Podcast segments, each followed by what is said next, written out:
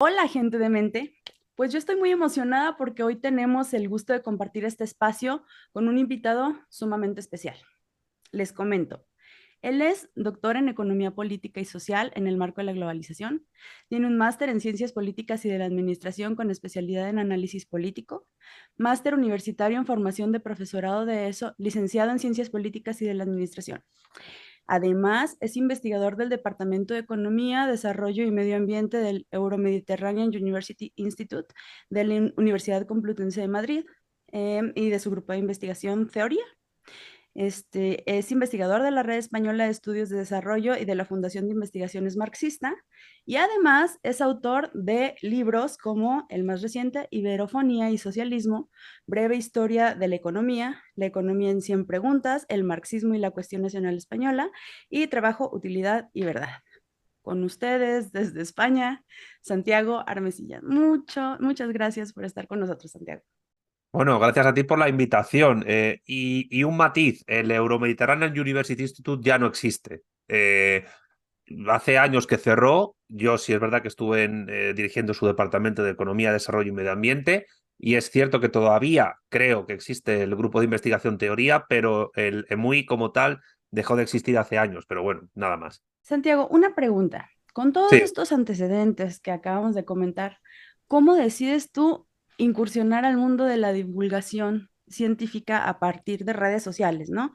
Este, mm. que es algo que pocos investigadores con la trayectoria que tú tienes creo que hacen. ¿Y cómo llegas tú a posicionarte ideológicamente en el materialismo político, que creo que tú así lo has definido? Bueno, yo tenía mm, hace años una cuenta de Twitter que cerré, luego la volví a abrir. También tenía una cuenta de Facebook, la cerré, luego la volví a abrir, aunque luego decidí abrir una página. Y bueno, básicamente me dedicaba simplemente a utilizar el Twitter pues para discutir con la gente y, bueno, divulgar lo que hacía a través de mi web, mis artículos y tal. Eh, pero claro, todo dio y tenía un canal de YouTube con, bueno, que no, no, no hacía nada especial con él, salvo subir mm, la defensa de mi tesis doctoral y los vídeos que había por ahí dispersos. Eh, pero hay que decir que quien me impulsó a, utilizar mi canal de YouTube de una manera más intensa, más profesional, más, eh, digamos, pues como lo utilizo ahora, fue mi novia, fue Alicia, Alicia Melchor Herrera, la que me insistió, tú tienes que hacerte youtuber, tienes que dedicarte al impulso audiovisual, tienes que dedicarte ahí a, volcar tus investigaciones, a ver vídeos editados, a hacerlos tú. Y el primer vídeo que recuerdo que, hice editado fue uno sobre el 12 de octubre, eh, pero pues eh, el que verdaderamente tuvo ya más impacto estando yo viviendo en Argentina entonces con una beca postdoctoral fue una entrevista que le hice al politólogo y amigo mío Marcelo Gullo sobre su teoría de la insubordinación fundante. Y luego al regresar a España después de la beca estuve un año intentando prepararme una oposición que no me saqué y la verdad es que celebro no haber aprobado ese examen porque gracias a ello pues me pude dedicar en exclusiva al canal, ya Alicia me dijo ya ha suspendido la oposición, dedícate al canal. Y bueno, pues hasta entonces diría que mm, de manera seria a la divulgación audiovisual me empecé a dedicar hace dos años, hace pues julio del 2021. En ese entonces yo tenía unos 8.000 suscriptores en el canal y ahora pues he superado los 150.000, con lo cual no está nada mal. Y bueno, pues a eso sigo. Sigo escribiendo libros, sigo eh, discutiendo con la gente en Twitter, sigo utilizando, también utilizo mucho Instagram, eh, y bueno, Telegram, tengo un canal, pero digamos que YouTube se ha convertido en, en el medio de, divulgación prioritario, en mi caso, aparte de los libros que edito y los artículos. Sí, gracias Alicia, se lo debéis a ella, sí. Gracias. Mm. Y lo otro, la ideología. ¿Cómo llegas a posicionarte tú en el materialismo político?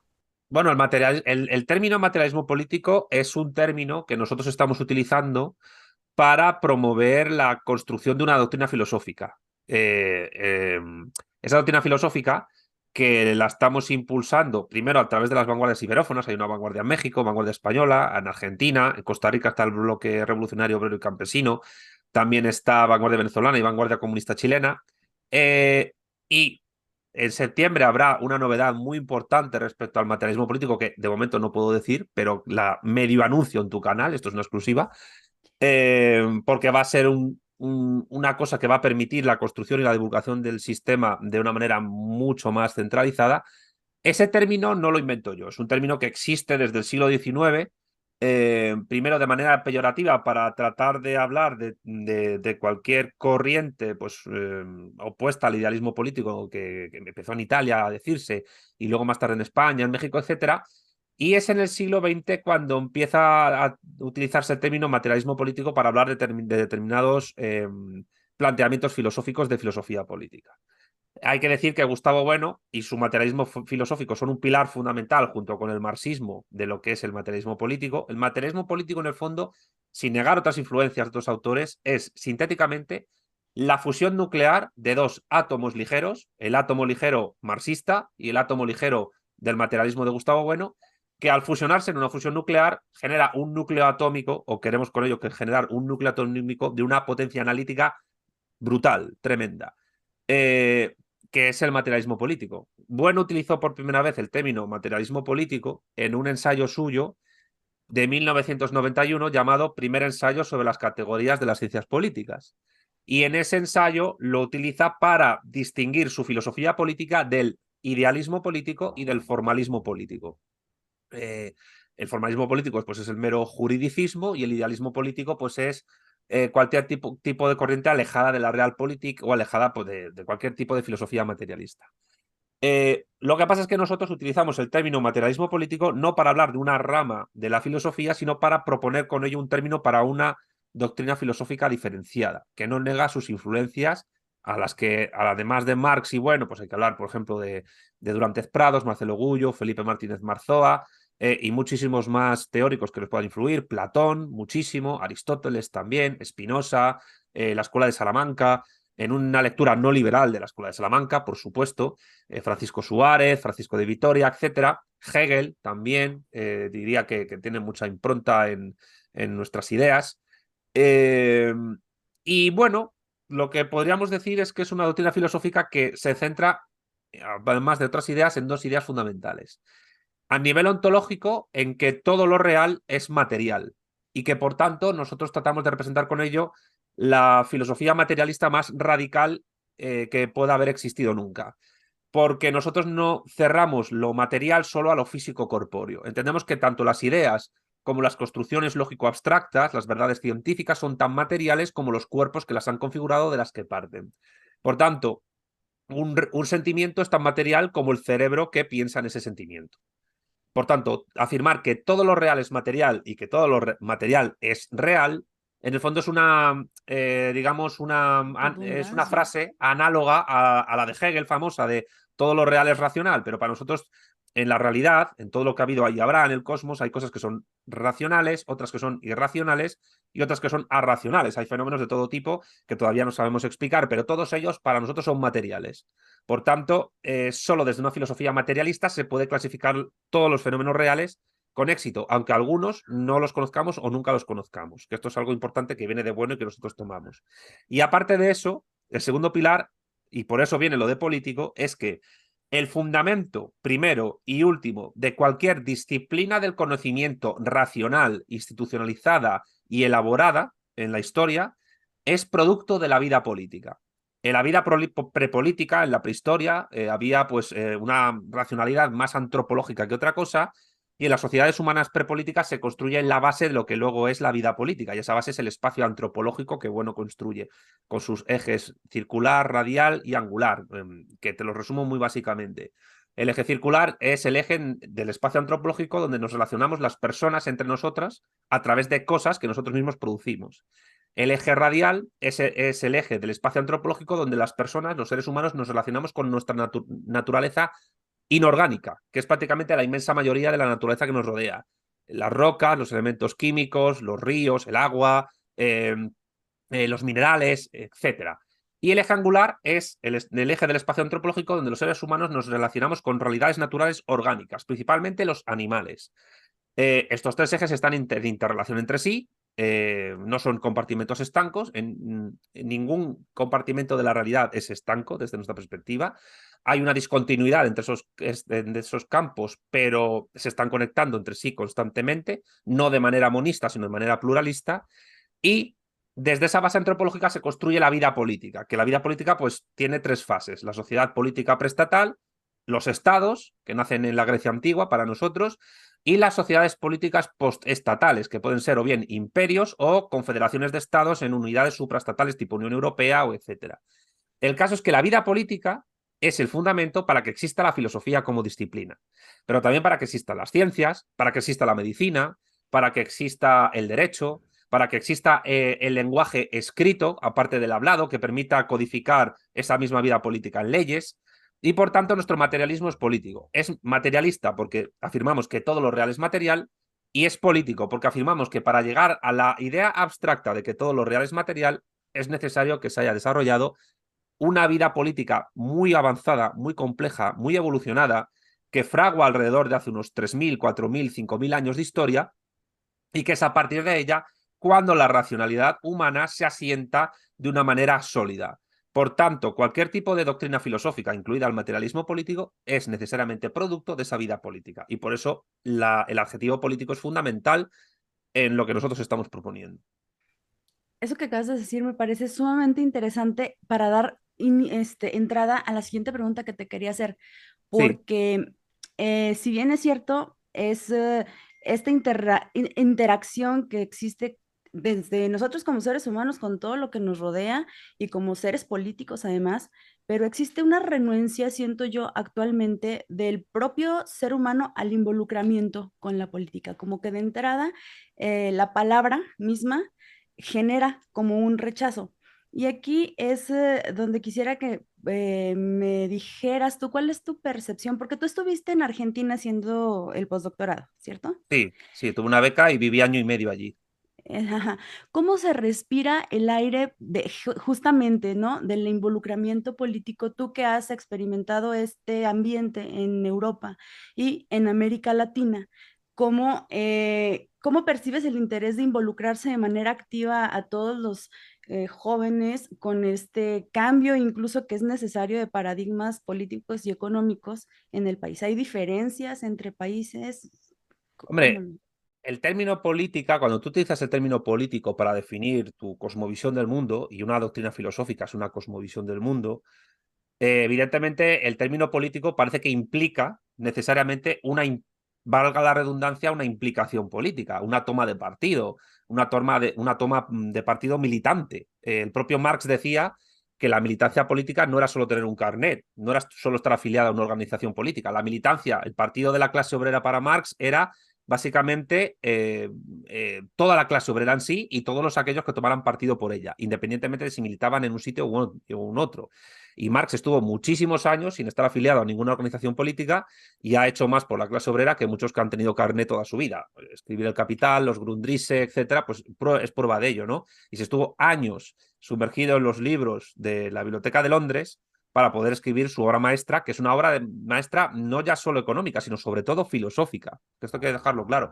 Marx construye, una nueva ontología filosófica en el Capital.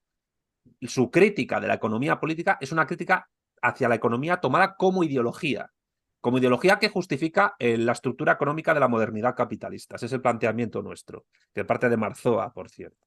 Entonces, una vez dicho esto, ¿cómo respondo a tu pregunta? Eh, nosotros no tomamos el término político solo en un sentido militante, que también, porque la filosofía también es militante, también la, filosofía toma partido por algo, no, no es políticamente neutra. Pero cuando hablamos de política, aparte de afirmar la militancia y la no neutralidad, sí la objetividad, pero no la, la no pero no la neutralidad, perdón, yo diría que afirmamos el término política como una necesidad esencial para el desarrollo de la racionalidad operatoria humana, para la existencia y recurrencia de la persona, de los grupos morales, de las sociedades y comunidades políticas. Eh, lo político es simplemente aquello que ordena de una manera recurrente y estable a los grupos humanos en, eh, que han desarrollado técnicas, ciencias y tecnologías de una manera, pues, digamos, eh, potente y con capacidad de intervenir en la realidad a la escala en la que nosotros podemos con nuestras limitaciones. Esto independientemente del país, es decir, en esto da un poco igual si estamos en España o si estamos en Hispanoamérica, Iberoamérica, etcétera, en Argentina o en México. Eh, y también da un poco igual, entre comillas, lo digo, la etapa histórica en que se produce. Evidentemente no es lo mismo la vida política en la época del virreinato de Nueva España que en el México actual.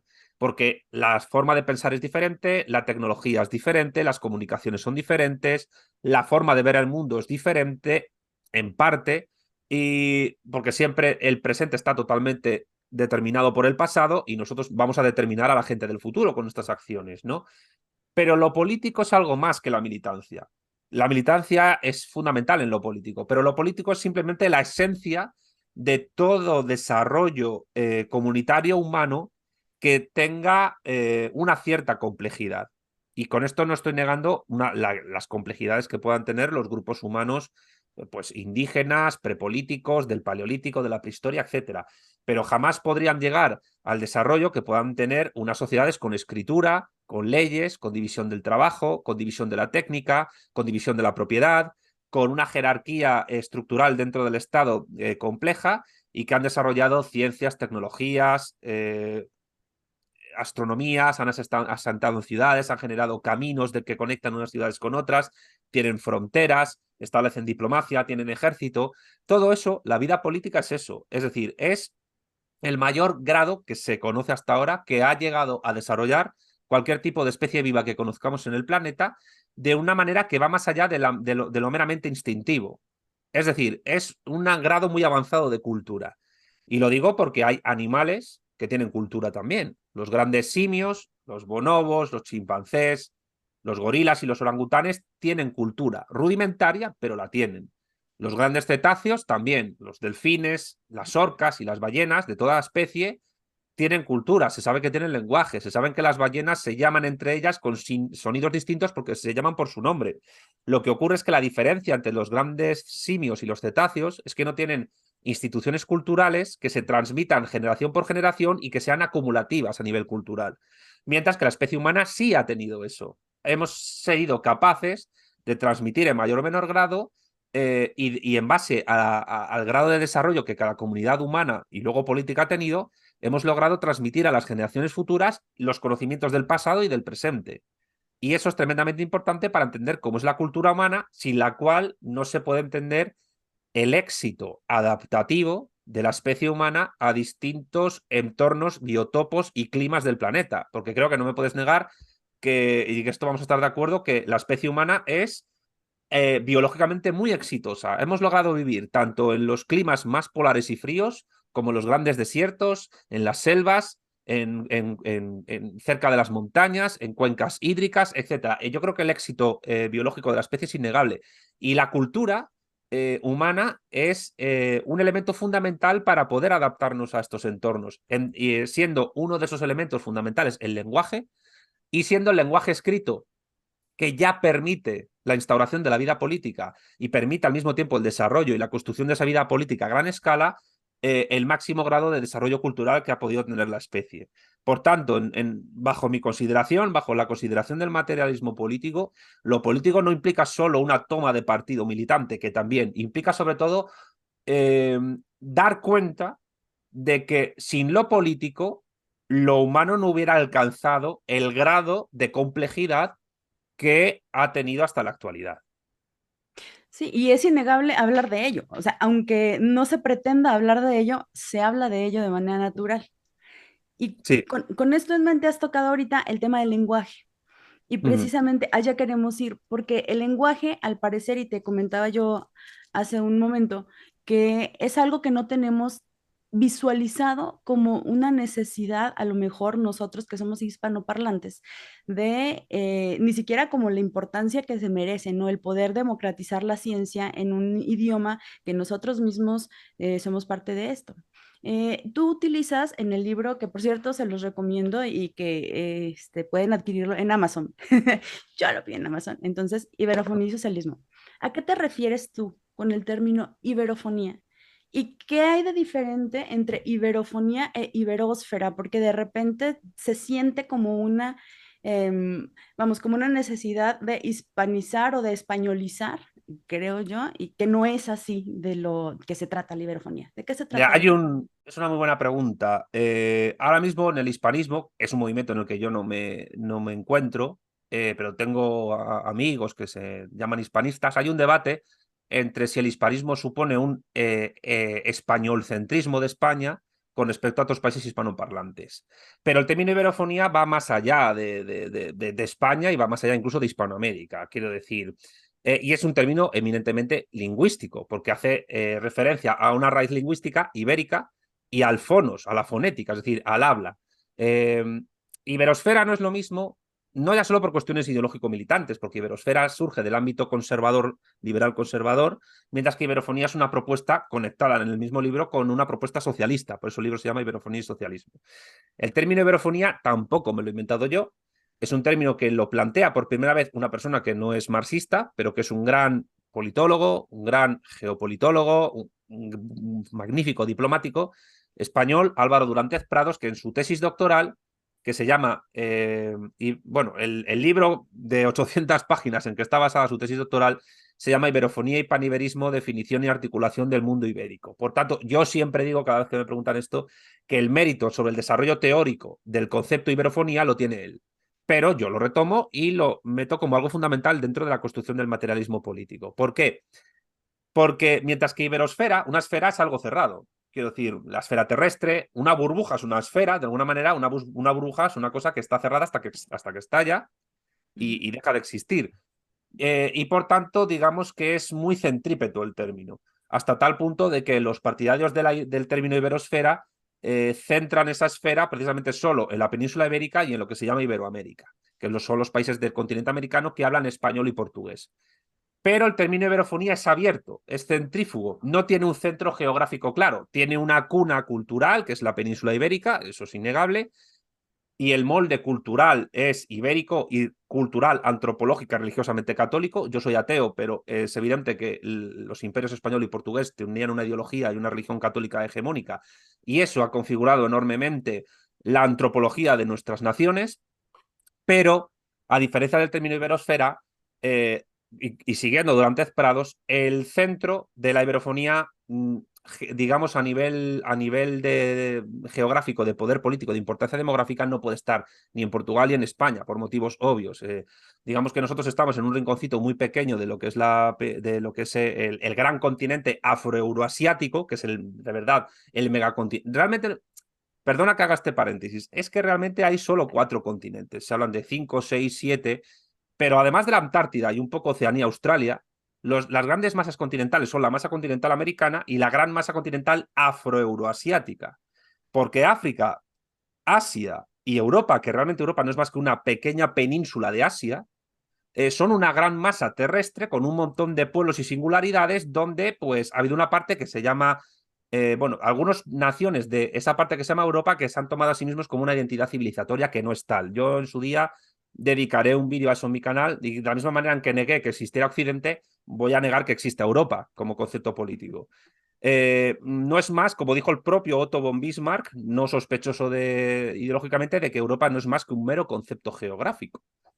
Eh, y ya te digo, es una mera península de Afroeurasia, la gran masa continental de nuestro tiempo geológico.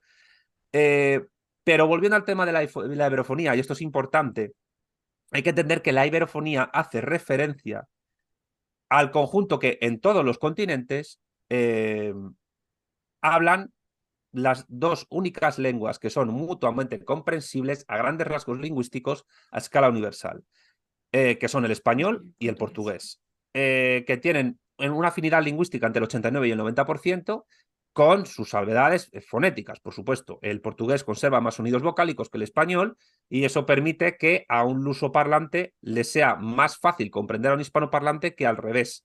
Pero eh, con, acostumbrarle el oído eh, sin que los dos, sin que dos personas, una lusoparlante y un hispanoparlante, sepan el uno portugués y el otro español, pueden perfectamente entenderse sin, sin aprender ninguno de los dos idiomas.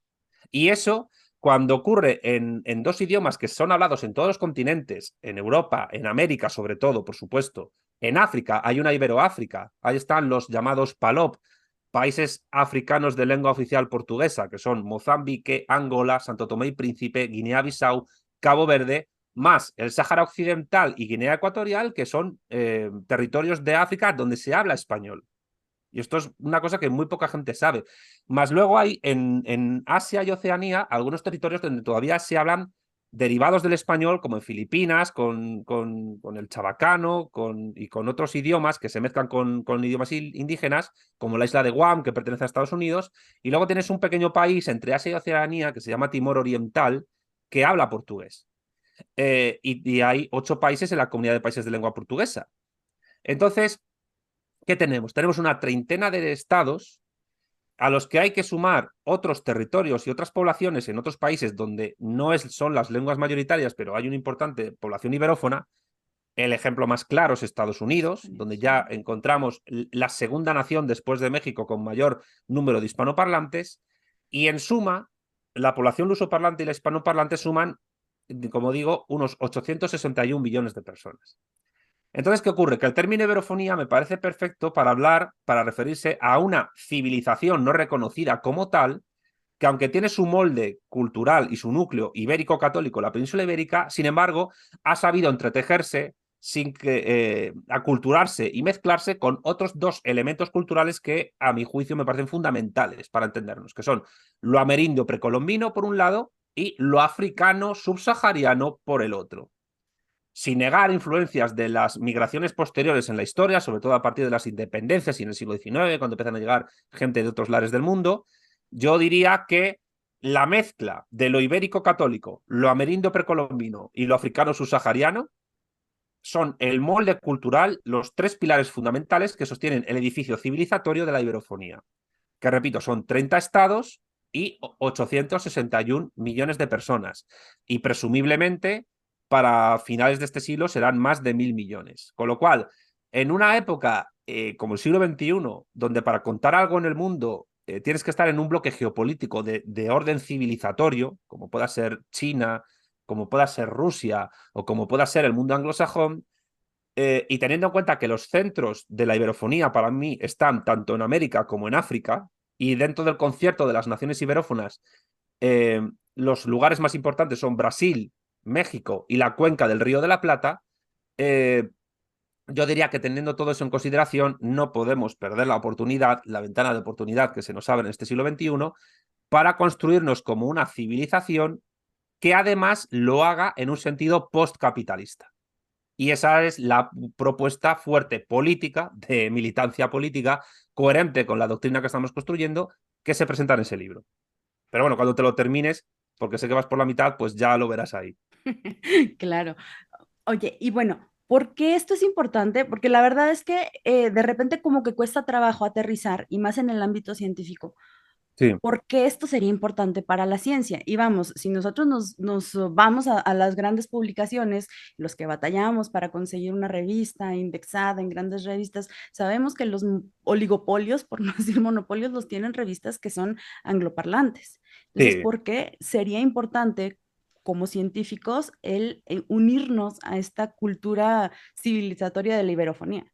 Por tres motivos. Y más, iba a decir dos, pero van a ser tres, y gracias a tu pregunta te voy a decir por qué. En primer lugar, porque eh, la construcción de una alternativa postcapitalista requiere el desarrollo de las fuerzas productivas. Y en el desarrollo de las fuerzas productivas, las ciencias y las tecnologías son fundamentales.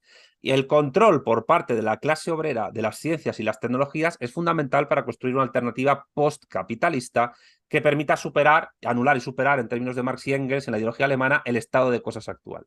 En segundo lugar, ese estado de cosas actual está hegemonizado desde hace eh, dos siglos por el mundo anglosajón. Primero por el Imperio Británico, que fue el que logró balcanizar el Imperio Español, de ahí la gran frase de Marx, porque Marx fue esto es una frase que está en una de las notas a pie de página del Capital, del tomo 1. Marx fue la persona que mejor explicó por qué cayó el Imperio Español. Con una sola frase. Eh, él identificaba a España con el Quijote, con Don Quijote. Esto es algo universal, todo el mundo lo hace. Y siendo Marx judío y alemán, pues más mérito tiene la cosa, pues él decía la frase textual de ya Don Quijote pagó caro el error de creer que la caballería andante era compatible con todas las formas económicas de sociedad. Y el imperio español, con sus más y sus menos, con sus pros y, sus contras, durante tres siglos funcionó y trató de constituirse como una modernidad alternativa de inspiración barroca, sobre todo el largo siglo de oro, que dicen los literatos, que no pudo vencer al impulso capitalista industrial anglosajón protestante del imperio británico, luego heredado por el imperio estadounidense. Y los modos de producción que Marx trata son implantados a través de la dialéctica de imperios, que está conjugada con la de estados y la de clases, pero son los imperios los que implantan los modos de producción. Los imperios anglosajones, el británico y el estadounidense, han implantado el modo de producción capitalista. Eh, el intento de transición mercantilista hacia una modernidad alternativa a la que luego triunfó capitalista lo intentaron justamente realizar el imperio portugués y con mayor eh, ímpetu el imperio español, que entre 1580 y 1668 estuvieron ambos unidos en la llamada Unión Ibérica, cuando Felipe II eh, consiguió convertirse en soberano de Portugal y heredó eh, pues el, reinado en Brasil, etc. El, el feudalismo fue implantado después de la caída del Imperio Romano de Occidente y después por el Imperio Carolingio, habiendo bastante elementos feudales en muchas sociedades de, otras latitudes. En Asia, Japón, por ejemplo, que para Marx es el máximo ejemplo de feudalismo que existe, y un poco los califatos islámicos. Y al mismo tiempo, eh, el esclavismo, el modo de producción esclavista, fue implantado primero por las polis griegas, que es cuando nace el Estado con la guerra y con la esclavitud, y después por el Imperio Macedónico de Alejandro Magno, y de una manera muchísimo más acendrada por el Imperio Romano, tanto en su versión republicana como imperial, la inmensa mayoría de la población de Roma eran esclavos. Y en el fondo los proletarios actuales no son más que una forma refinada de esclavitud. De hecho, Diego Fusaro en su obra Karl Marx y la esclavitud afirma que la esclavitud económica capitalista es la forma de esclavitud más pura. Lo que pasa es que es combinada con una libertad política formal a nivel jurídico, donde el obrero supuestamente tiene libertad para venderse, eh, como para vender su fuerza de trabajo a todo empresario, para que le explote, y al mismo tiempo es libre de las relaciones esclavistas anteriores. Lo que pasa es que esa libertad lo que encubre es una apariencia eh, donde la realidad, las sombras de la caverna de Platón, es que el obrero, si no trabaja, si no es explotado por un capitalista, se muere de hambre. Todas las alternativas es o trabajas y te explotan o te mueres de hambre. Entonces, ¿qué es el contrato voluntario que tanto defienden los liberales? Pues una apariencia formal de libertad jurídica que lo único que encubre es o te explotan o te mm, pones a vivir debajo de un puente y a saber lo que pasa contigo. Entonces, la cuestión es que como los países derivados de la caída del imperio español y el portugués han tenido durante estos dos últimos siglos muchas, incluida España, aunque España tiene transnacionales, pero también las tiene México, etcétera, y Brasil, aunque han tenido muchas dificultades para integrarse en la División Internacional del Trabajo Capitalista que implantaron los imperios anglosajones, eh, sin embargo, mal que bien, estamos dentro de las cadenas globales de valor y dentro de esa estructura económica de la modernidad que a partir de las ciencias y las tecnologías eh, podrían superarse si fuesen controladas por la clase obrera. Eh, y, nos ha costado mucho integrarnos en esa, en esa estructura de la modernidad capitalista porque eh, intentamos hacer una alternativa que fracasó y que cayó a inicios del siglo XIX y que al mismo tiempo, pues luego pues hemos sido o bien patio trasero rico la Unión Europea, España y Portugal, aunque cada vez menos ricos, o bien patio trasero pobre, como es el caso vuestro, en Iberoamérica. Entonces, el mundo anglosajón ha hegemonizado no ya solo la geopolítica mundial, sino también el desarrollo de las fuerzas productivas capitalistas a nivel tecnológico y científico. Esto está empezando a ser ahora contestado por China, porque en China saben que solo desde una gran potencia geopolítica se puede dar carpetazo al modo de producción capitalista y ellos incluso utilizan elementos capitalistas para poder conseguirlo. Eh, hay que tener en cuenta, y esto viene con la tercera parte de la contestación, perdón si me estoy alargando, pero quiero que se comprenda bien el asunto, porque como has mencionado los artículos y tal, pues esto es una cosa que he hablado yo con Alicia muchas veces y que me parece fundamental dejarlo claro. Eh, las ciencias y las tecnologías, bueno, primero, las ciencias están al servicio de las tecnologías. Las tecnologías existen gracias a las ciencias. De la técnica del arco y la flecha, y gracias a las ciencias, se puede pasar al misil balístico que es una tecnología militar de precisión. Tanto el arco y la flecha como el misil balístico sirven para eh, atacar o para defenderse. Eh, una en un caso, digamos, antropológico para comer o para defenderse de otra tribu y en otro para la cuestión de la dialéctica de clases, estados y de imperios. Pero lo que ocurre en la estructura económica capitalista es que tanto las ciencias como bueno, es que las ciencias están al servicio de las tecnologías, del desarrollo tecnológico. Nadie niega la importancia de las ciencias, nadie niega la importancia de la construcción de verdades científicas, ni la importancia de los científicos, pero los científicos, como asalariados que son, están al servicio de una única cosa en el capitalismo y es de la revalorización del valor, de la acumulación del capital y de la de producir plusvalor, es decir, de trabajo no remunerado. Es, por tanto, totalmente. Claro, por tanto, el científico no deja de ser, de otra manera, un obrero más. Y además, ¿cómo se concuerda esto con la geopolítica? Pues a través precisamente de las revistas académicas. ¿Por qué? Porque no conozco cómo funciona exactamente la cuestión de la acreditación para ser profesor de universidad o investigador de alto nivel en México, pero en España ocurre de esta manera y creo que en este sentido tanto México como España están dentro del mismo orden geopolítico donde estas cosas funcionan. Para poder medrar, para poder acreditarte como profesor universitario, que es lo que es una cosa que yo conseguí el año pasado después de mucho esfuerzo, eh, necesitas publicar artículos que la inmensa mayoría de las veces no se los lee nadie, más que los revisores y, algunos de aquella manera, artículos que tienen que ser mayormente en inglés y publicados en revistas de alto índice de impacto que están o bien en Scopus o en el Journal Citation Report JCR, que además son dos bases de datos eh, que pertenecen a transnacionales capitalistas. El Scopus pertenece a la farmacéutica neerlandesa El Sevier, que por cierto empezó su andadura como editorial en el siglo XIX plagiando libros, y Journal Citation Report pertenece a la agencia Thomson Reuters de capital anglosajón y con sede en Canadá, que es una agencia eh, de noticias que durante mucho tiempo, durante la Primera Guerra Fría, se eh, ocupó de producir propaganda anticomunista, antisoviética. Eh, por tanto, si tú a nivel de ciencias sociales, de humanidades, de ciencias naturales, eh, o de ciencias formales y de medicina también, porque además eh, em, las normas de citación muchas veces siguen las revistas médicas, quieres ser alguien y trabajar en la universidad, tienes que convertirte en un compulsivo productor de papers en inglés, de artículos, para que vayan a ese tipo de revistas, donde quien sale ganando no es ni siquiera el investigador, es la editorial que lleva la revista. En algunas incluso además te piden dinero por publicar muchísimo dinero. Más de mil dólares o incluso dos mil dólares te puede pedir una revista para poder publicar. Y cuando tú eres un investigador independiente y, y, no, y te están pagando ninguna beca y no hay ningún departamento universitario ni ningún laboratorio que pueda pagar por ese artículo en el cual tu nombre va a aparecer a mitad de la lista entre el primero y el último, que son los que se llevan la gloria y los que se llevan los méritos, pues eh, entonces no vas a tener eh, éxito. Además, a ello hay que decir que eh, hay unas nematologías o ideologías hegemónicas en esas revistas que si no las tratas no te van a publicar o es muy difícil que te publiquen. Que son cosas que ahora, hoy día, pues son liberalismo económico, ideología woke, izquierda indefinida, feminismo, eh, cambio climático, ecologismo, etc. Con lo cual, si no te mueves en esos parámetros, no podrás entrar en las universidades a trabajar y las universidades no son más que campos de batallas ideológico-políticos donde se van a gestar los eh, intelectuales orgánicos del capital del presente y del futuro.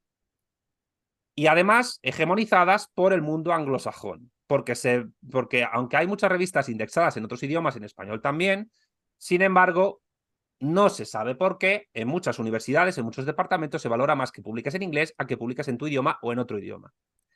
Por tanto, ¿qué se ve en el ámbito académico? Que la dialéctica de clases, de estados y de imperios y el, y, y, el, hecho de que las ciencias están al servicio del desarrollo tecnológico capitalista y, por tanto, al servicio de la revalorización del valor, del acrecentamiento del capital, de las cadenas globales de valor y de la producción de plusvalor de trabajo no remunerado al obrero, entonces el científico se encuentra en un callejón sin salida porque si quiere trabajar, entre comillas, de lo suyo, necesita pasar por el aro geopolítico y geoeconómico del capital anglosajón. Eh, ¿Cómo se puede contrarrestar esto? Pues desde un eje geopolítico eh, eh, contrario al anglosajón, por ejemplo, el iberófono, donde las revistas funcionen de otra manera y puedas publicar sin ningún tipo de problema en tus idiomas, en español o en portugués, por ejemplo, y donde se consiga que sea más importante el artículo en sí que la editorial que te va a editar. no sé si me Pero eso tendría que partir desde, desde las mismas políticas de las universidades que están poniendo esas, esos parámetros para darte una certificación como docente o en este caso en México como parte del Sistema Nacional de Investigadores, que justo son las exigencias que te hacen buscar este tipo de foros, no ese tipo de revistas. Ya, pero es que el, a ver, es que el sistema en el que uno está metido para poder lograr eso es tremendamente no sé si llamarlo perverso o imperfecto, vamos a decir perverso, porque para empezar, se supone que también se valoran la docencia, la participación en congresos, en seminarios, en jornadas, etcétera, pero luego muchas veces, como se necesita publicar, la gente no va a congresos, ni va a seminarios, ni hace nada y se dedica única y exclusivamente a preparar artículos, ni siquiera a preparar clases, si es que llegan a dar clases. Por, y como además los tiempos de espera para poder publicar un artículo pueden variar muchísimo y pueden durar desde un año a dos años, estás en una incertidumbre absoluta, completa y total y dependiente de que le caigas más o menos bien al revisor de turno que eh, esperas que no te conozcan y le caigas mal. Con lo, con, lo cual, eh, mm, los departamentos universitarios no pueden cambiar eso porque entonces el chiringuito que tienen montado para que la endogamia que tienen de los profesores y la reposición de investigadores tienen no se caiga abajo. Porque tú puedes tener un currículum fantástico, eh, yo tengo un buen currículum, está mal que lo diga, pero es así, pero en esta vida solo hay, dos solo hay tres maneras de poder medrar en la academia. Una, con un buen padrino, otra, siendo muy bueno, y la tercera, que es la más exitosa, es siendo muy bueno y teniendo un buen padrino. Y teniendo mucho dinero, sí. Claro, entonces hay veces que muchos departamentos prefieren escoger a un investigador que tienen ahí agazapado desde hace años esperando su lugar a que un capo del departamento le coloque a otra persona que ha rotado más por el mundo con este rollo del sujeto hidropónico que dice mucho Alicia, de, de estar de un nómada laboral que ha dado muchas vueltas por el mundo, que ha tenido muchas becas y que tiene un currículum de la hostia, pero como no es del departamento, como no es un protegido de, del profesor o del decano de turno, pues no tiene ninguna oportunidad. Porque además, si te contratan, va a haber gente de ese departamento que te diga, te vamos a hacer la vida imposible porque te han escogido a ti y no al nuestro chico o nuestra chica. Eh, y esto funciona así. Y está mal que, a lo mejor está mal que yo lo cuente públicamente, pero las universidades funcionan así. Las universidades actuales en, países como México, como España, como Estados Unidos, tienen lo peor de las universidades medievales, feudales, y lo peor del de el criterio liberal de contratación y de acreditación de gente. Y si encima eso está hegemonizado por el eje anglosajón, porque hay que recordar que, vale, el ranking de Shanghái se llama de Shanghái, pero no lo hacen los chinos. El ranking de Shanghái lo hacen los anglosajones y las diez primeras universidades son ocho estadounidenses y dos británicas. Y yo lo siento, pero yo he conocido gente que ha estudiado en Harvard y en Yale y, tienen un nivel mm, que podría ser muy inferior a, a, la persona de cualquier universidad de provincias de España o del interior de México que sea pública. No tienen nada que envidiarle. Entonces, ¿qué es lo que pasa? Pues que esto es geopolítica pura y dura. Y, y, al trabajador académico, simplemente por un interés de clase, le interesa acabar con ese orden de cosas para que sus investigaciones sean valoradas de una manera, mm, si lo quieres decir así, más justa. Sí, sí. Claro, bueno, a ver, y pensando en esto, y pensando en que una solución podría ser unirnos todos como iberófonos a un mismo frente y estar todos alineados, yo encuentro también como problemática en que se encuentran, cuando menos en Latinoamérica, vigentes dos grandes leyendas negras, les han llamado, ¿no? Una, la antiespañola, y dos, la anticomunista. ¿Cómo nos pega esto? Pues mira, eh, hay un youtuber mexicano, Migala, que dice que la leyenda negra es una teoría de la conspiración. El problema de Migala es que él no entiende dos cosas. Primero, que las conspiraciones existen. La gente se pensaba que la red Gladio era falsa y luego se mostró que existió. Eh, la propaganda contra España, que nace en las guerras eh, de, de, los Países Bajos y que los neerlandeses, con Guillermo de Orange a la cabeza, empiezan con el uso de la imprenta a lanzar contra el Imperio Español para poder ganar una guerra eh, en aquel momento, que consiguió la independencia de los Países Bajos del Norte, pero no los del Sur, Bélgica, que fueron españoles todavía durante un tiempo, y que es una guerra que se produce eh, entre protestantes contra católicos, en este caso calvinistas neerlandeses contra católicos, tanto neerlandeses como españoles, porque eso fue una guerra civil, y las guerras de, religión que, se, que ocurrieron en Alemania con Lutero también fueron guerras civiles porque había muchos alemanes católicos que lucharon contra alemanes protestantes y el resultado de esas guerras conllevó que durante dos siglos Alemania no se unificara y estuviera básicamente sumida en la miseria y ser una región rural. Esto no lo sabe mucha gente, pero durante mucho tiempo Alemania fue la región muy pobre de Europa. Eh, mm, pues esa propaganda existió, que por cierto empezó a gestarse en Italia, pero que los neerlandeses perfeccionaron. Y luego los británicos a través de un montón de publicaciones eh, de todo tipo, incluso académicas, empezaron a lanzar a nivel propagandístico con la imprenta. Y eso existió. Otra cosa es que el término leyenda negra naciera mucho después, porque la creadora del término leyenda negra eh, fue Emilia Pardo Bazán, por cierto, amante de Benito Pérez Galdós, dos grandes literatos. Pero fue ella la que inventó el término. Eh, ¿Qué es la leyenda negra entonces? Es simplemente una ideología surgida desde imperios rivales al español, gestada para desprestigiar la imagen internacional de España como sociedad. Eh, lo que ocurre es que a partir de la sustitución de la dinastía de los Austrias por los Borbones, Felipe V, que era nieto de Luis XIV, el rey sol de Francia, el del Estado soy yo, llevó toda la ideología de la leyenda negra antiespañola, que era hegemónica en París, a las cortes españolas. Y todos los intelectuales españoles que se dedicaron a difundir historia, economía y filosofía en el siglo XVII fueron barridos de las clases hegemónicas españolas y sustituidos por otros afrancesados partidarios más de los Borbones, que ya eran negro legendarios.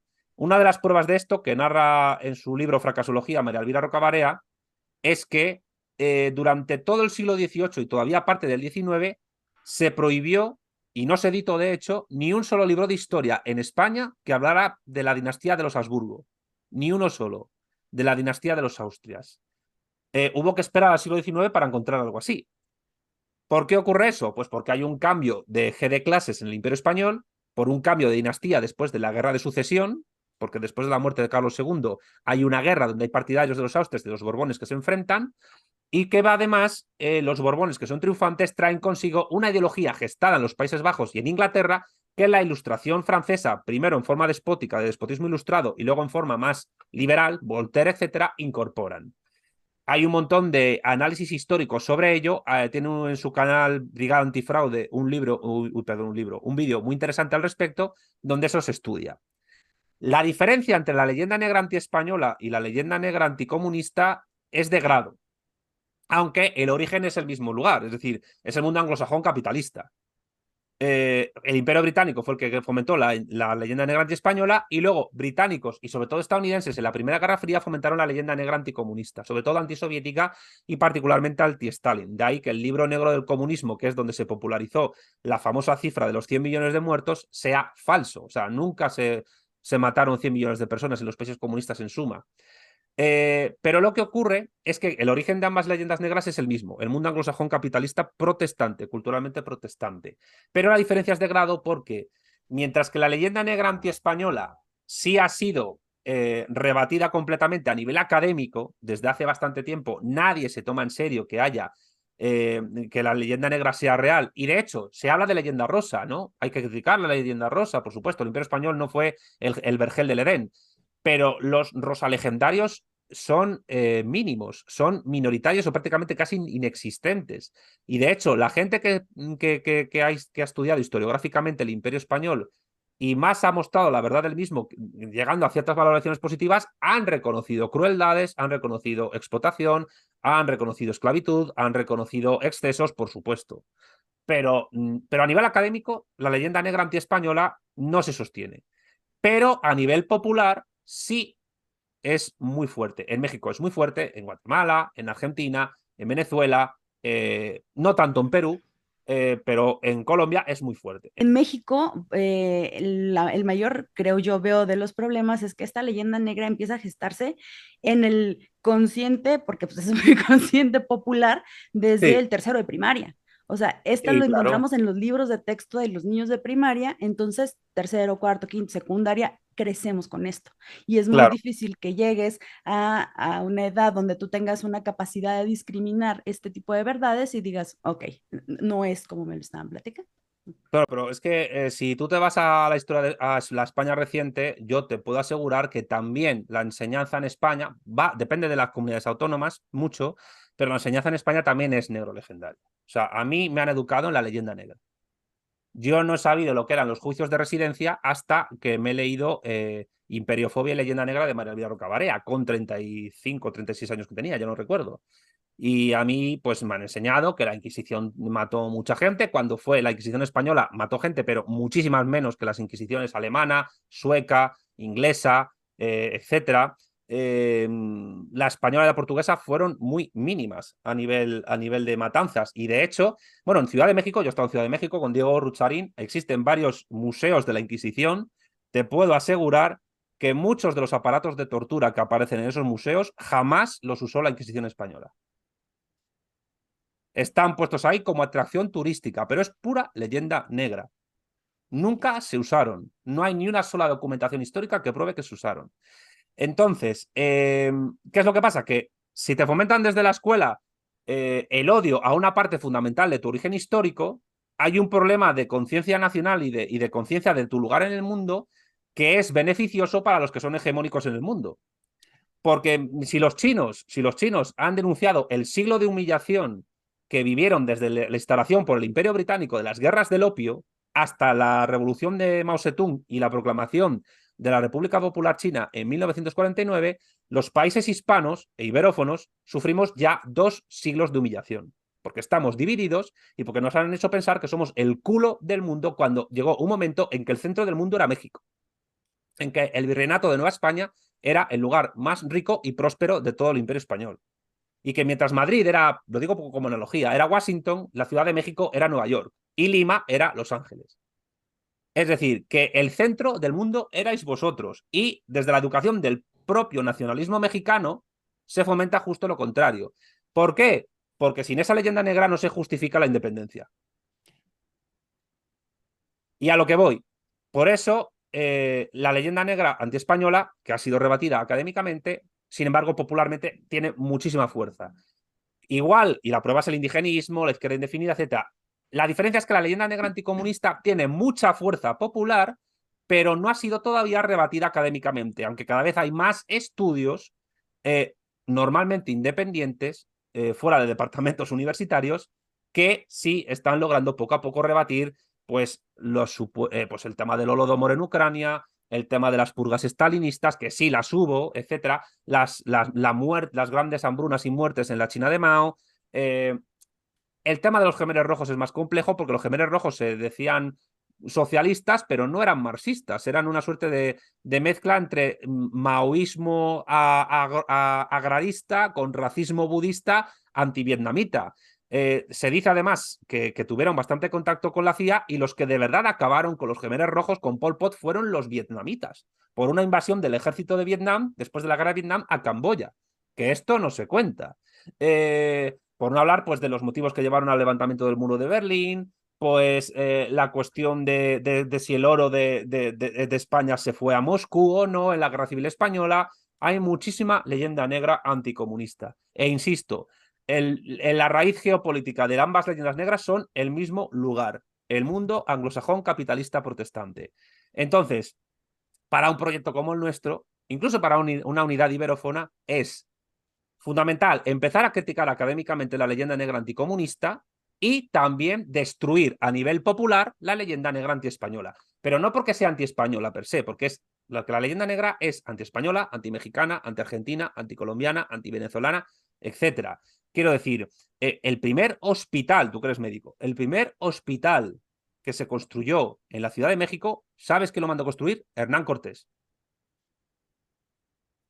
Y Hernán Cortés, pues era un soldado, un hombre que mató gente, evidentemente, pero eh, no se puede entender el nacimiento de México sin él.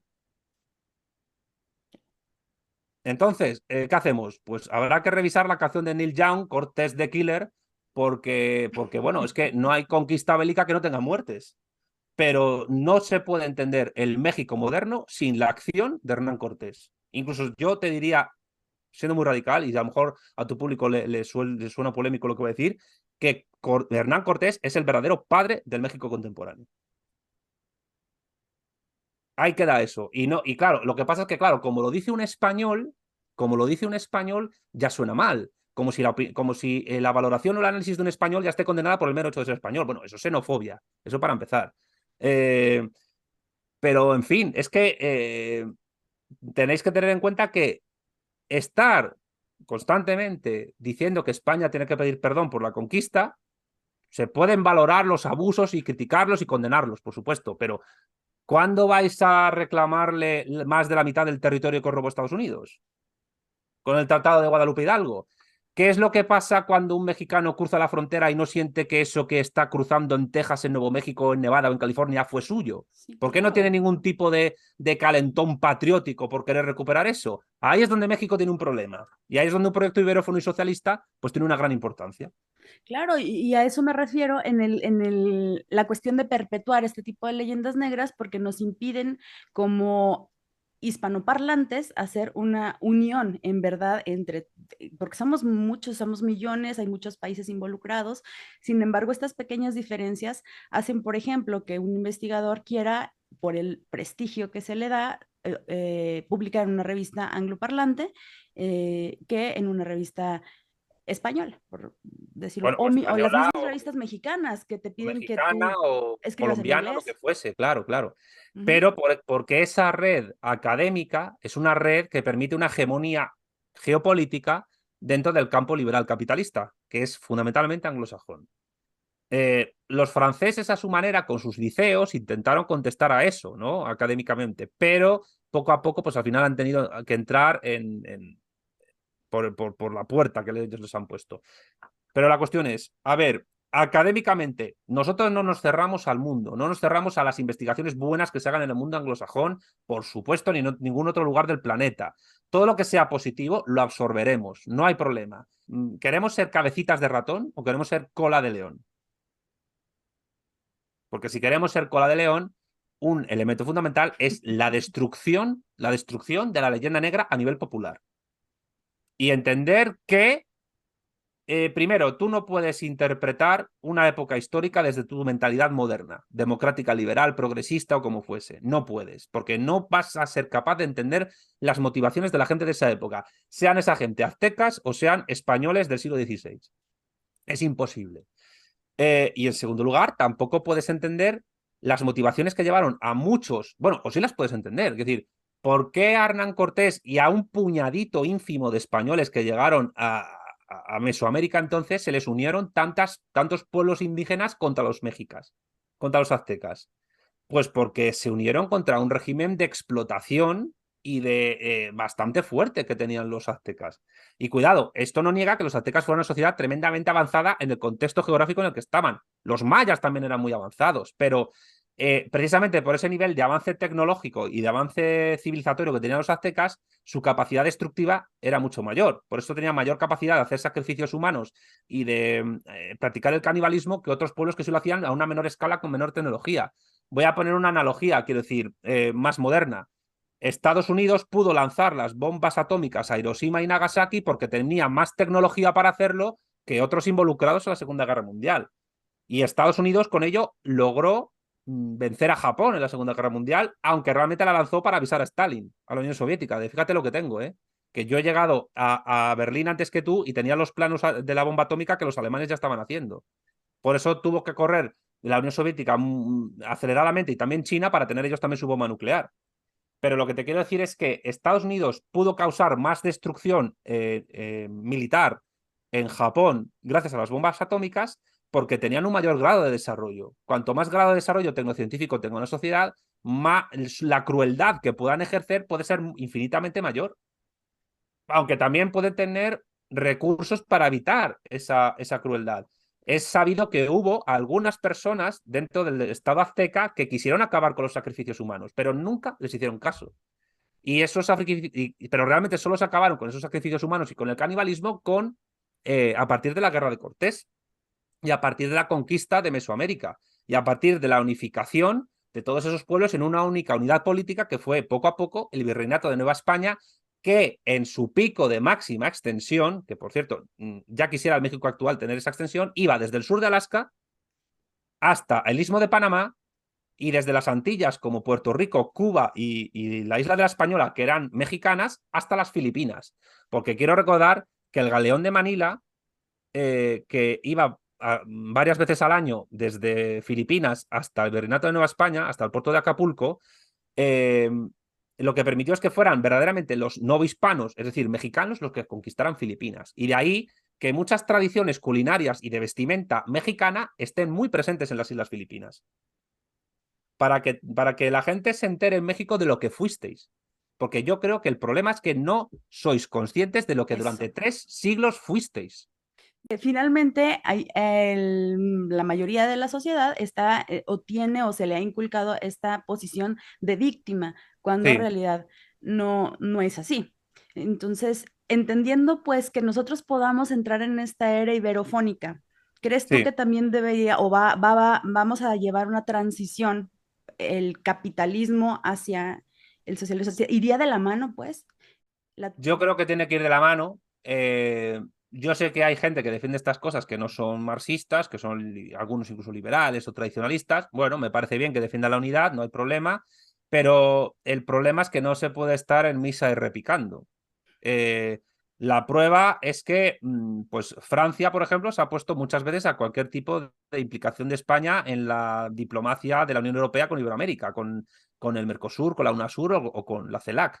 ¿Por qué? Porque tiene intereses importantes allí a través de la masonería o a través de cualquier tipo de organismos diplomáticos que tiene Francia.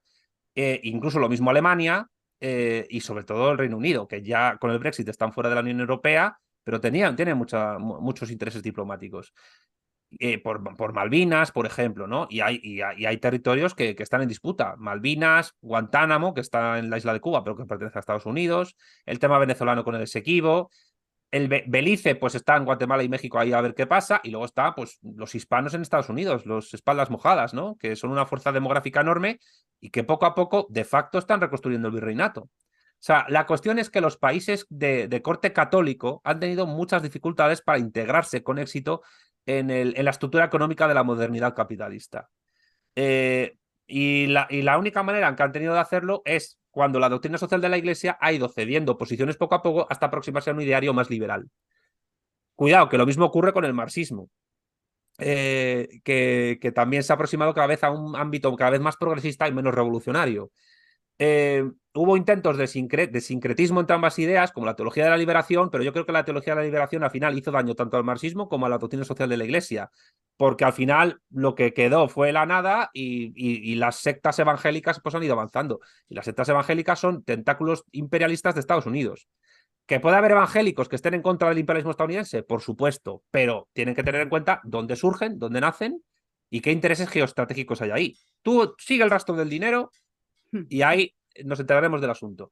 La cuestión es que, de la misma manera en que los chinos ven incompatible su concepción comunitaria confuciana con el capitalismo anglosajón, y de la misma manera en que los rusos ven incompatible su cosmovisión ortodoxa y comunista soviética con ese liberalismo anglosajón, o los musulmanes, eh, nosotros nos pasa igual. Por tanto, si alguien piensa que podemos mm, construir una unión iberófona de corte liberal capitalista al modo anglosajón, está equivocado. ¿Por qué? Porque de hecho lo que se llama hoy liberalismo, que es un término que surge en España, sin embargo no es más que la tradición Whig anglosajona que se ha apropiado de un término nuestro. Pero es la tradición Whig. Y luego están los Tories, que son los conservadores, pero es prácticamente lo mismo. Eh, la cuestión es que, a mi juicio, una plataforma geopolítica iberófona solo puede triunfar, aparte de unida, la unión hace la fuerza, teniendo en cuenta que el centro de esa unidad está en Iberoamérica y en Iberoáfrica, solo puede triunfar si con ello acaba con dos siglos de humillación, y la leyenda negra antiespañola es una, una herramienta ideológica para que sigan esos siglos de humillación funcionando, y acabando con la hegemonía del capital estadounidense anglosajón a escala americana y global. Por tanto, eh, la iberofonía y el socialismo están inextricablemente, a mi juicio, unidas. ¿Crees factible que suceda? ¿Está sucediendo? Yo creo que es factible, otra cosa es que ocurra. Pero para que algo ocurra, hay que hacer que ocurra. Claro, porque hay muchísimos intereses ahí. Claro, pero para que, para, para, para dejar de preocuparnos si va a ocurrir o no, hay que ocuparse que ocurra. Hay que de ahí que se estén gestando las vanguardias en, en, distintos países, de ahí que ahora en septiembre pues haremos una noticia importante a este respecto y, y de ahí pues, pues bueno, que vayamos fomentando estas ideas y también que la gente yo por lo menos lo experimento en, mi canal, esto lo he hablado muchas veces con, con Alicia. A la gente le gusta que, el, y lo he hablado con Diego cuando estuve allí en, en, tu país, a la gente le gusta que el cerebro le haga así, catacroker. Le gusta que, que, que, que, el cerebro se lo retuerzan para bien, para salir como unas como de, de Matrix o de la caverna platónica, etcétera.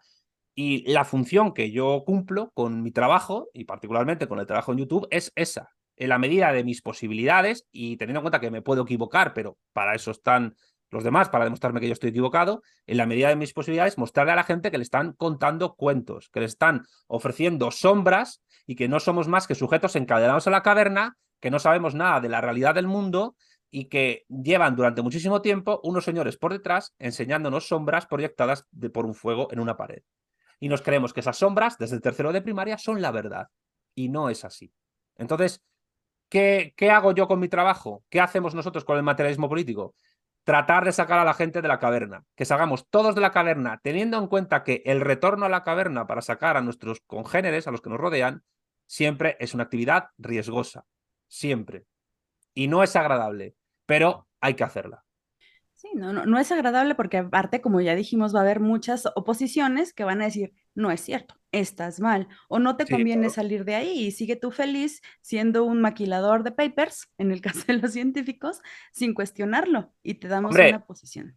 Lo hemos hablado de, de, los, de la gente que trabaja en los departamentos de universidad. ¿Por qué no cambian ese sistema? Porque les da de comer cuando una ideología, cuando una forma de ver el mundo te da de comer, te da dinero para vivir, no la vas a cambiar, porque todo tu lugar en el mundo, a nivel laboral, familiar, de amistades, profesional, o incluso lo que tú puedes interpretar como tu propio prestigio social, se pueden eh, arruinar e ir al garete. O sea, yo siempre lo digo, salir de una ideología, sea esta la ideología, la leyenda negra, sea esta el anticomunismo, sea esta la economía política liberal, sea esta el indigenismo, sea el ecologismo, el feminismo, el veganismo, el animalismo, el progresismo, algunas incluso corrientes tradicionalistas que hay por ahí, eh, cualquier cosa, incluso algún cierto tipo de marxismo vulgar, eh, salir de una ideología siempre, siempre, siempre es un proceso doloroso. Porque una ideología es, para Marx, una justificación teórica de un sistema social injusto. Y por eso hay una distinción entre ideología y filosofía. Toda, cuidado, porque toda filosofía es ideológica, es ideología en el fondo, porque es una cosmovisión de un grupo contra otros, pero no toda ideología es filosofía. El papel de la filosofía, si es que tiene algún papel, que es la eterna discusión de ¿sirve para algo la filosofía o no sirve para nada? Pues yo diría que si tiene alguna función es desasnar a la gente, eh, permitirnos distinguir quién es imbécil y quién no lo es, y tratar de salir de la caverna. En el fondo, el papel de la filosofía es el mismo desde que Platón escribió el mito de la caverna, es salir de la caverna.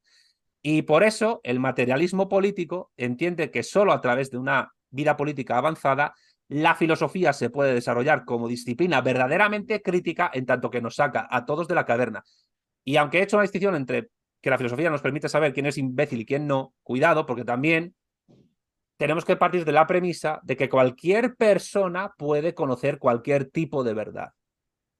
Y como cualquier persona puede conocer cualquier tipo de verdad, siempre hay que sembrar en, cualquier ámbito una semillita que le permita que esa persona, que a lo mejor puede tardar un día o puede tardar años, empiece a cuestionarse su lugar en el mundo y todo lo que le han contado para incluso en algún momento salir de la caverna.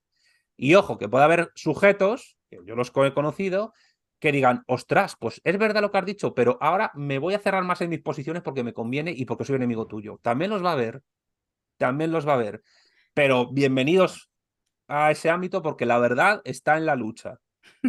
claro, y, y, gente que piensa, aparte, soy tu enemigo porque estás en, con, en, contra de la ideología que yo tengo, pero yo pienso que son mis intereses, que, que creo que eso es lo peor, ¿no? Cuando la gente no se da cuenta que no son sus intereses, que solamente están siendo instrumentalizados para intereses de terceros. Hombre, claro, eh, vamos a, otra vez al ámbito médico. Tenemos un problema en una profesión tan linda como es la medicina, cuando el papel del médico, que es un asalariado, del enfermero, del ATS, de los profesionales de la salud, está al servicio de la revalorización de capital y, por tanto, al servicio de grandes corporaciones farmacológicas, farmacéuticas, que tienen más interés en producir enfermos crónicos que en curar gente. Y entonces, ¿qué es lo que pasa? Pues que el médico, ¿a quién de, ¿al servicio de quién está el médico? ¿Del capital o del paciente? Y en el orden de cosas que yo he descrito geopolítico, por desgracia, el médico está vía académica o vía profesional al servicio del capital. Santiago, muy interesante la plática. Este, te agradezco mucho tu tiempo, se nos está terminando. ¿Algún mensaje final que quieras dar a la comunidad? Este, compren su libro, ya lo dijimos, aparte. Pues nada, yo muy agradecido por, por, tu invitación. Quiero mandar un enorme abrazo a todo México, un país al que amo, eh, a, toda tu comunidad, a todos los médicos del mundo que, que, a, veces no se dan cuenta de de, de, de, cómo la vida de una persona puede depender de ellos, puede a una persona hacerle mucho bien o hacerle mucho daño. Y eso a veces a los médicos se les, se, les olvida, porque evidentemente tienen que tener un cierto nivel de abstracción para no implicarse emocionalmente con lo que viven. Es normal, su profesión lo demanda. Es decir, en cierto sentido tienen que ser un poco, lo digo con muchísimas comillas, idiotas, en el sentido filosófico griego de la palabra, para ocuparse solo de lo suyo y no estar pendiente del mundo. Pero pero muchas veces el médico no es consciente de, de, de, la de vidas que dependen de cualquier mínima decisión que tome. Es impresionante. Pero yo quiero mandar un gran abrazo a todos los médicos del mundo, particularmente a los mexicanos y a, los que nos escuchen.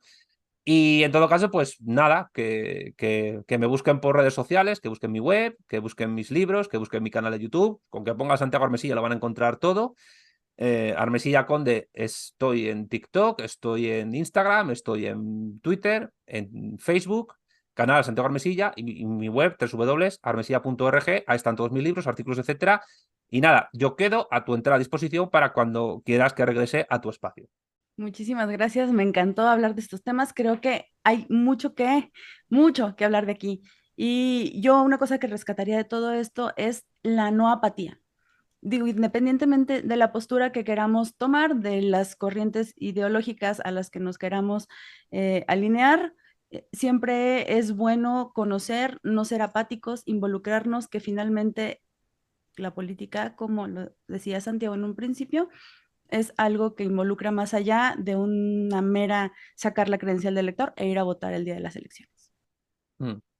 Bueno, eh, por cierto, una cosa, eh, pone abajo Alicia Melchor Herrera porque me he conectado con su cuenta, pero ok, yo soy Santiago Armesilla, no soy Alicia Melchor Herrera, pero bueno, que no pasa nada, que es divertido esto. Ya está. Van a seguir a Alicia. Bien, gracias. Bueno, sigan a Alicia también. Un abrazo, muchas gracias.